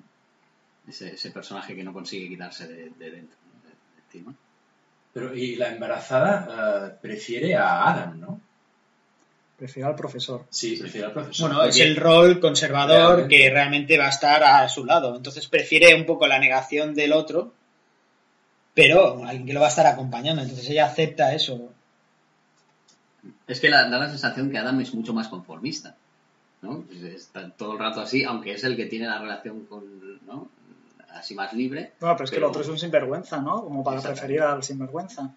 Y ya lo Sí, sabe, pero porque le recuerda que le ha sido infiel. Parece ser una persona segura, un seductor, ¿no? Una, una persona con más, ah, digamos... Bueno, Adam representa la rutina, que al final es lo que se supone que quieren transmitir, que, que es lo que este personaje entiende, como el tener un matrimonio, una familia, etcétera.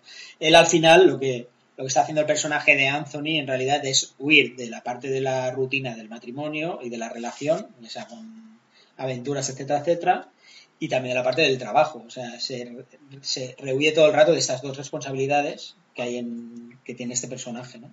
Y luego el otro es el que intenta llevarlo como puede. Y ahí es el momento en que te confundes entre que quién es uno y es otro. Y entonces yo creo que las mujeres son las que realmente, con la intuición, vía intuición o por lo que van investigando, por lo que sea, son las que lo ven. Entonces, como él tiene mal asimilado eso, so- es el que luego entra en conflicto con esto. Pero las que lo van descubriendo son las mujeres que van apareciendo, yo creo. Y por eso, una vez ya lo descubren, pues el accidente cuando le descubre el amante, porque ya eso no, él no lo puede aguantar, entonces cuando lo descubre la mujer, él tiene que salir por el otro lado. O sea, son los contrapuestos y al final me parece que un poco va por ahí. La, la moto también es un símbolo que utiliza de, de libertad, ¿no? Para, de huida, de libertad. Y lo que decías de amedrentar, ¿no? A, a Adam, a- cuando se le acerca con la, con la moto, ¿no? Cerca del coche, le está un poco vacilando, ¿no? Y está diciendo, bueno, aquí estoy yo. Sí, sí, No, pero pero esto también lo hace cuando persigue a la otra, que está como ahí como acechando. O sea, que al Mm. final es un poco este este punto que está en conflicto entre el, entre el que se cree súper super fantástico y cómo se manifiesta y cómo se comporta, ¿no? Viene a un poco eso.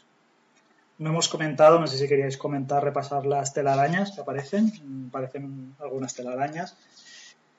Yo, hay- una hay una del final que la, la bueno, la telaraña que aparece mm, en la ducha que se forma al final de la película se forma en el vaho de la ducha cuando se está duchando la mujer y lo que se ve es que en el reflejo del espejo eh, el vaho genera la telaraña y se ve la mujer reflejada duchándose. Y yo lo que no me queda claro es si la mujer está atrapada en la telaraña de él o la mujer ha tejido la telaraña de él en relación a su cabeza, ¿eh? si para su cabeza ella ha tejido esta telaraña o si ella aquí sí que ha quedado atrapada. No, para nada la mujer tiene nada que ver. O sea, el que genera la telaraña es la mujer. En todos los referentes de la película, eso queda claro. O sea, él en ningún caso está, siempre está atrapado por la telaraña.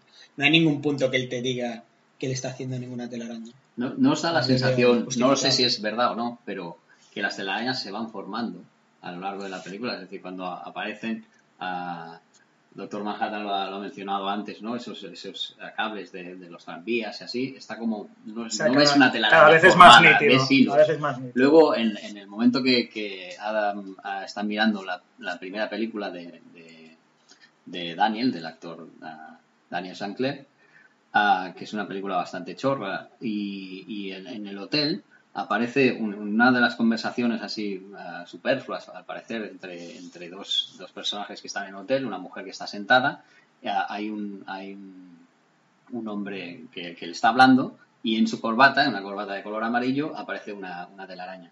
No, no recuerdo muy bien, no, la verdad es que no me fijé si es que estaba más formada o menos, ¿no? Luego la siguiente es la de, sí, creo que recordar que es la del accidente y la última es esta que, que- que mencionabas, ¿no? Para mí la telaraña es como un símbolo como el rojo puede ser, un símbolo de peligro para este personaje. O sea, es la presión y es, el, es lo que lo conduce a estar metido ahí, aprisionado y sujetado por los hilos. En ningún caso veo que él genere ningún tipo de telaraña y simplemente es su apreciación de cómo está él en esta situación. Él, él lo vive así, pero realmente todo, todo esto se lo ha formado él en la cabeza, con lo cual sí que ha generado él la telaraña. De hecho, él está hecho un lío. Por esta regla de tres, por supuesto, porque es todo un símbolo en su cabeza. Por tanto, en este sentido, sí. Nos, eh, no sé si queríais hacer alguna otra referencia simbólica. Pues pasamos a, a conclusiones. Mm, Daggy, ¿la recomiendas la película? Absolutamente, me parece una película brillante que tiene muchísimos matices, que es eh, de estas películas que puedes mirar muchas veces y, siempre terminarías viendo alguna cosa más o dudando de esto o revisando aquello y, y que, vamos, todos los, los actores, actrices eh, lo hacen fantásticamente bien, la dirección es fantástica, es decir, es una película que, pese a no ser conocida, incluso mejor, ¿no? Porque es de estas cosas que, que- son más estimulantes. Si no son películas muy conocidas o archiconocidas y descubres esto, es un gran descubrimiento. Vamos, absolutamente recomendado. Doctor Manhattan. Yo cuando la empecé a ver me... Bueno, pensé qué cabrones que me hayan recomendado esta película porque me, me generó cierta angustia y como que no me apetecía en un principio entrar en este tipo de, de sensación. Pero bueno, me fue, me fue gustando por porque esto te lleva a otras reflexiones, ¿no? Y bueno, es una, es una película bastante interesante. Quick Ben. Sí, a mí coincido que es, es altamente recomendable y que es una película que realmente eh, para ver no es, no es agradable en ciertos puntos, pero que te lleva a reflexionar sobre cosas que están muy bien y que en el cine se agradece. Por cierto, recomiendo verla de noche, porque es mucho mejor. Por la Quick Ben lo, lo mencionó en su momento cuando teníamos que visionarla.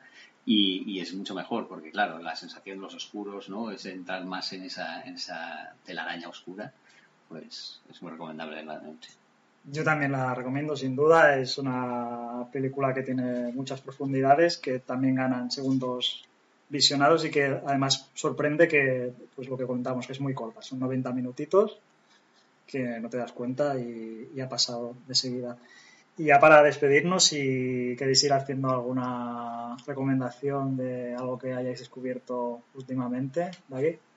Ah, bueno, yo grandes descubrimientos recientes no, no, no tengo, no tengo mucho que, recomendar. Quizá una de las cosas que, ah, que podría recomendar que he visto recientemente, eh, he terminado una, serie que tenía ah, así a medias, que, que ha durado lo suyo, ah, que se llama The Leftovers, que seguramente muchos conoceréis, y que, bueno, el, primer, la, el- la primera temporada es una temporada muy, digamos, más fiel a lo que, a lo que sería la novela y un poco enca- encajonada ahí, pero te, te transmite cosas interesantes. La segunda temporada me parece brillante. Y la tercera me daba mucha pereza de verla porque eh, cuando una, cuando una temporada te gusta mucho, luego cuesta más. ah, Bueno, yo te dije que no la vieras, ¿eh? La Sí, tercera, que sí, te sí. que No te lo quedabas hice, con la y- y, segunda. lo hice, lo hice después de mucho tiempo, pero bueno, ah, aún así tiene cosas que, que, que son, que son interesantes de ver.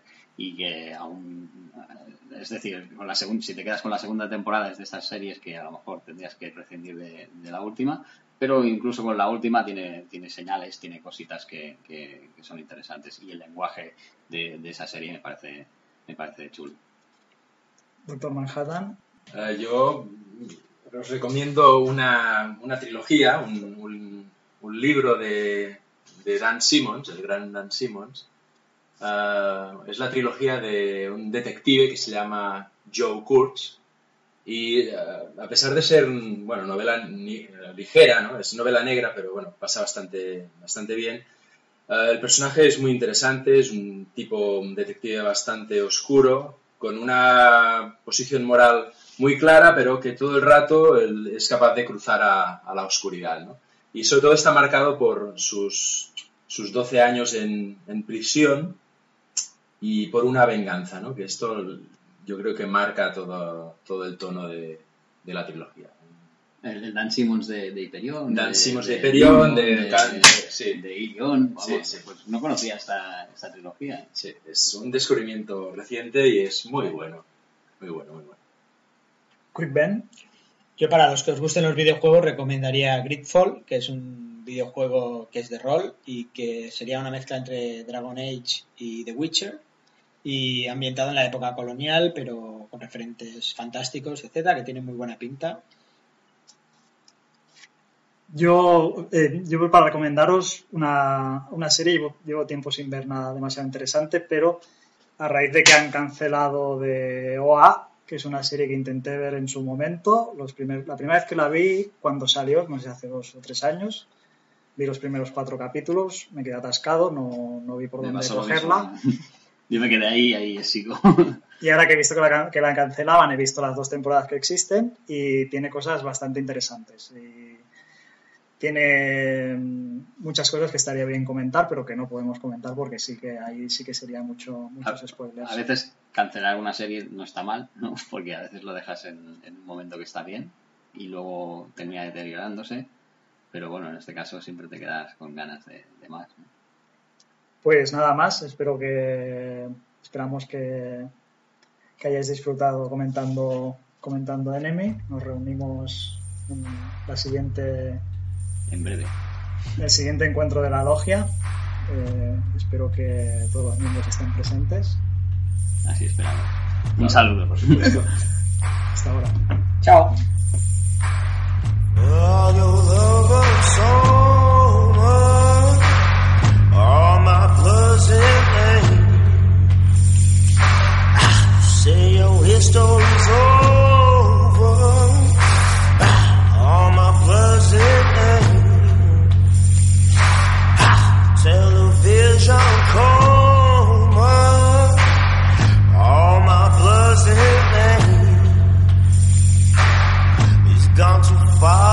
chain.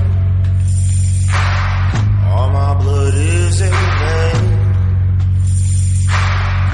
Flash across your screen.